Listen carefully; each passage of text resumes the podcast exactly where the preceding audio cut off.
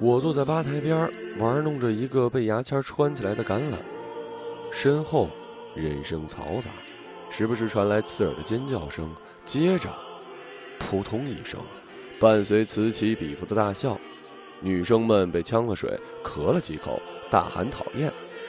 每个女生说讨厌都说的特好听，仿佛真的用尽了力气讨厌对方，却在眼神里忍不住爱意，就像他们说着。你滚！心里总在想着，您老可千万千万别离开我。我回头看泳池，对着浑身湿透的新娘举举酒杯，她对我笑笑，有点忧伤，挂在脸上的水像是眼睛里流出的眼泪似的。女人呐，性别就已经决定了口是心非，谁也不能免俗。这眼神只有我能明白，我觉得有点悲凉。纵然如此，我依旧真心的为他祝福。谁让他是我最好的朋友呢？刚刚结束的是一场近乎完美的婚礼，坐落在海边奢华酒店。行礼的地方是座通透的玻璃房，海水围绕四周。进门处的迎宾桌上摆满着印着新人名字缩写的红丝绒纸杯蛋糕，那是新娘最喜欢的口味了。为了这场婚礼，新郎可是花了血本了。哪怕是把宾客运送到这座小岛，都是一笔不小的开销。当然，最夺目的还是那枚戒指。新郎为新娘戴上戒指的那一刻，在座的所有女宾客都屏住了呼吸，甚至有人忍不住垂泪。我比任何人都明白，真正打动他们的，一定不是什么新人的承诺、厮守终身的誓言。而是那枚钻石的克拉数。女人都是肤浅的，嘴上说讨厌物质，追求真爱，但是他们所理解的真爱，唯有物质可以体现出来。女人也都如此的单纯，只要区区物质，就能让他们变成愿意为爱赴死的王佳芝。我恨自己明白这些。对婚恋带着一股与生俱来的悲观，但也因为我明白这些，成为全公司最会赚钱的人。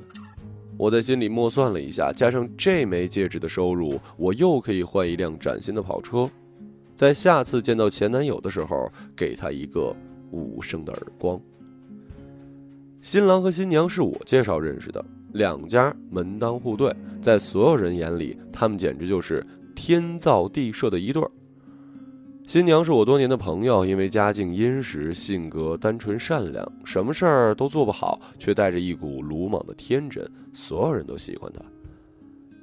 那是一场大雨，她毕业后无所事事，拿着爸爸打发给她的一点零花钱，想开一家店，让我陪她四处喝下午茶，美其名曰考察市场。夏天的雨水速来的突然。我们结账正准备走，推开门突然暴雨，无法出去取车。我打电话给正在附近的新郎过来，他开着车过来接我们。这是他们的第一次见面。男生呢，最初是我一客户，他曾在我这里订过戒指，最后未婚妻跑了，失落了好一阵子。那段时间他常约我出来，想把订好的钻戒改成别的东西。其实我明白，他只不过是内心失落，想找人诉说。而我的职责就是死也不能让他因为求婚失败退掉那颗钻戒。我安慰他，以你的条件，一定会遇上更好的。你看那颗钻石，我帮你做成了项链，送给下一姑娘就是了。这种恭维对人傻钱多的他极其受用。没多久，他回归到了大森林，我们成了朋友。他从我这里买过不少的钻石饰品，成为了我最忠实的客户。初次见面之后，新郎就对新娘甚是满意。他喜欢女孩的单纯直爽的性格，感觉和那些处心积虑觊觎他家财产的姑娘不一样，且门当户对，立马有意发展成结婚对象，开展猛烈攻势。我在周遭呢也说了不少怂恿女生的话，说他趁早找人结婚是最好的选择。你看那些折腾的人，比如我，好似自己能闯出一片天，说白了不过是因为穷。谁不想享受生活啊？女生很生气，说我看扁了她。为何觉得她就是一娇贵的小姐，不值得拥有一个梦想什么呢？她拒绝了男生，而后男生出国进修，她甚至为此和我赌气好几天不接我电话。后来这件事儿我也没再提起。赌气时间，他托人硬是去找了份差，每天开着小跑上下班，比他高三级的上司。一年的薪资或许还不及他四个轮胎的价格，大小姐却很兴奋，感觉自己终于坠入了真实的人生。没多久，她喜欢上了办公室一个新来的男孩，我们称他为 X。X 初来上海，因为才华横溢获了个大奖，被老板赏识纳入公司，一时间成为公司里最受欢迎的设计师。他几乎整日整夜的。在公司里加班，从不抱怨，开了一通宵做方案。第二天汇报的时候，黑着眼圈，依旧头脑清晰，不乏幽默感。他呢，只有两件衣服，一件白色衬衫，一件黑色 T 恤，被洗得很旧，可是很干净。每次路过他身边，都会飘过一股清新的洗衣粉味儿，和那些广告公司里对每种香水品牌了如指掌的男生不太一样。大小姐开小差去天台和我打电话聊天，挂掉电话时发现 X 在一旁抽烟偷看她，反倒是 X 有些脸红，赶快掐掉烟，不好意思的挠挠后脑勺，咧开嘴羞涩的笑着。大小姐就在此刻有点动心了，用她的原话讲，她从来没有在我们这座城市里看过这种笑容。像一个被风吹日晒后的少年，站在自家成熟的麦田里，看着过往的大巴上走下的第一个游客露出的那种笑容。之后，大小姐偶尔和他在天台聊天，找理由让他搭顺风车，他却坚持只让他送到地铁站。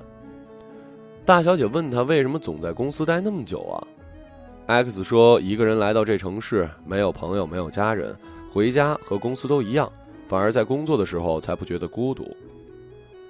X 看着窗外，坚强又脆弱。他说：“未来他一定要在这里有一间自己的房子，这些灯火里一定有一盏是属于他的。”说这话的时候，正好华灯初上，两人面前铺展开来万家灯火，小车驶过，光斑映在他脸上，忽明忽暗。而后。两人顺其自然的坠入爱河。大小姐觉得 X 和她周遭所有男生都不一样，他有梦想，有斗志，做事全力以赴，带着一股狠劲儿。当然了，他也穷。可是大小姐不在乎。大小姐想，这样才是真正的爱情吧。男生父母都是乡村老师，毕生梦想是在当地的县城买一个带暖气的老公房。这样就不必在冬天走十几里去劈柴。大小姐让他搬进自己的大房子，说这样省下房租可以寄回家。男生当然不肯了，每月把工资一部分寄回家里，剩下的全数交给大小姐。两人过上了柴米油盐酱醋茶的琐碎生活。大小姐不再出来和我们应酬，学会了炒两个简单的菜。除了上班以外，大多数的时间全都陪在了 X 身边。他想，这样 X 就不再会孤独了。若这样终止，也未尝不是一个好的结局。可惜生活从来就没有暂停键。同居不到两个月吧，大小姐在深夜敲开了我家门，哭得痛不欲生。第一件事就是选择走进洗手间，坐上马桶。我站在门外帮他准备洗漱用品，隔着门问他怎么了。他说。X 的前女友来找他谈判了，嗯，X 让他回避一下，他就下楼坐在车里等着。结果等了俩钟头，越想越委屈，主要是特想大便，却又不敢上楼。我很生气，问他为何如此的纵容他呀？他从洗手间出来，说：“X 和前任相恋五年，吃了不少苦。我是那个横刀夺爱的人，我什么都有，还抢走了 X。他什么都没有，连 X 都没有了。这些不过是检测我们真爱的考验而已。”说这些话的时候，大小姐真像一视死如归的女烈士。我笑笑没说话，心想：如果穷人听到他这段话，内心一定比砸碎富人的跑车还欣慰。我递给他牙刷，让他今夜睡在我家。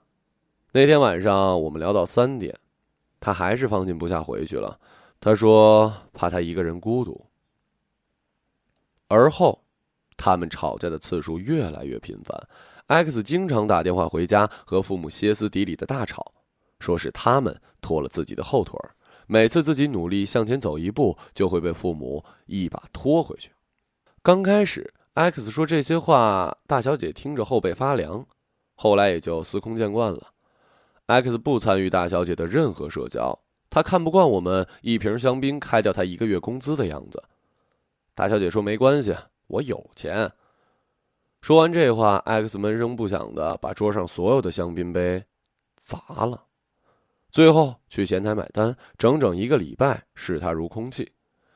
他本来觉得明明是 X 的问题，可是在他的这种状态下，竟也开始对 X 摇尾乞怜了。大小姐愈发的小心翼翼，几乎不再和朋友联系。很多人劝他，可他像加入邪教组织一样，说我们最终一定会幸福快乐的生活在一起。这些都是考验。直到那一次，大小姐生日，我们许久未见他，带好了酒和蛋糕去找他。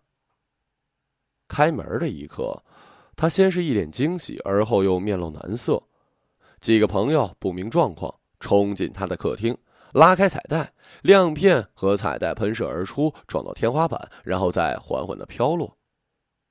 降到了面色铁青的 X 脸上，他正在客厅抱着电脑，整个茶几上堆满了图纸和铅笔。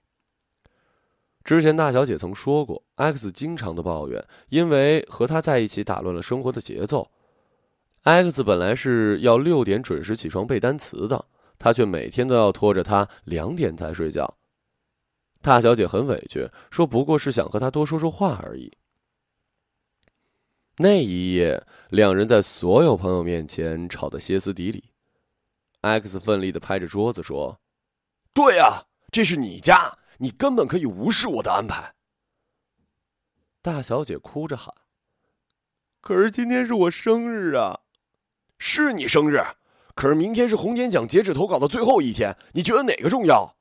我是不能和你比呀，你什么都有，我什么都没有。”那我的都可以给你啊！X 看着大小姐，再看着周遭他的朋友，抽搐了一下嘴角，冷笑了一下。我一辈子也不会忘记那个笑，明明是一种极恶的笑容，却带着被全世界亏欠的感觉。你给我什么了？我前女友在床上能给我的，你都给不了我。说完这句话。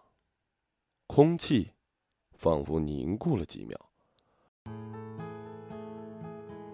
接着，我们身后的男生拎起酒瓶砸到了 X 的头上。大小姐站在原地，动弹不得。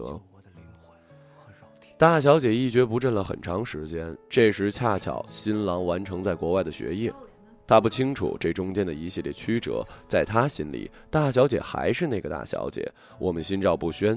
隐瞒了一切。你敢再不要？大小姐再次回到我们的视野，就是宣布她和新郎婚讯的时候。她伸出手指，跟我们展示那枚耀眼的戒指。新郎跟她求婚的事儿，我第一个知道。他订走了我手中最大的那颗钻石。他跟我说自己也是曾经受过伤害的人，而大小姐那么快乐，大小姐值得拥有最好的。我点点头，把蓝色丝绒盒子放在她的面前，说：“你们是天造地设的一对儿。”大小姐在游泳池爬出来，全身湿透的走到我身边，我用浴巾帮她擦着头发。她已经醉了，语无伦次的跟我说：“我说的都对。”她对爱情已经绝望了，但是她会幸福的。人们还在喧闹着，大声唱着歌，新郎喝倒了一个又一个的哥们儿。这种虚伪且肤浅的热闹，我最喜欢了。能做到再也不会半夜哭的爹都不认识，穿着睡衣流离失所，在街上晃到天亮，再也没有体力拿着手机吵一宿，最后近水黑屏，再也不允许自己在他家楼下蹲一天，被蚊子吸干了血，只为了挽留一颗不属于我的心。任何虐恋情深都无法打动我的自尊心了。不是我已经长大了，是我也深爱过人渣。分开后，我和前任还有一些业务上的往来。他经营着一家神秘的人渣培训公司，X 是他们公司针对大小姐系列客户最优秀的员工。奇怪的是，我们分手后开始业务合作。两个人的生意都平步青云。我们发现每个被人渣伤害过的人都很需要一颗钻戒。我和那人渣，我和那人渣就是另外一个故事了。总之，我离开他的那一年，开了一家全城最有名的钻戒公司，卖了那么多的钻石，见证了无数或美或丑陋的爱情，写过无数用爱情包装的广告语。却从未敢告诉别人关于钻石戒指的秘密。那些巧夺天工，仿佛凝结了爱情中所有美好的戒指，往往都不是对美好期待的开始，而是对爱情绝望后的妥协。哼，好了，这是我钻石公司最成功的一笔生意，我迫不及待的想和前任分享。我也有点醉了。不知道是否能在一会儿的电话会议中忍住说：“我真的有点想他了。”丢失。一生中可以喜欢很多人，但心疼的只有一。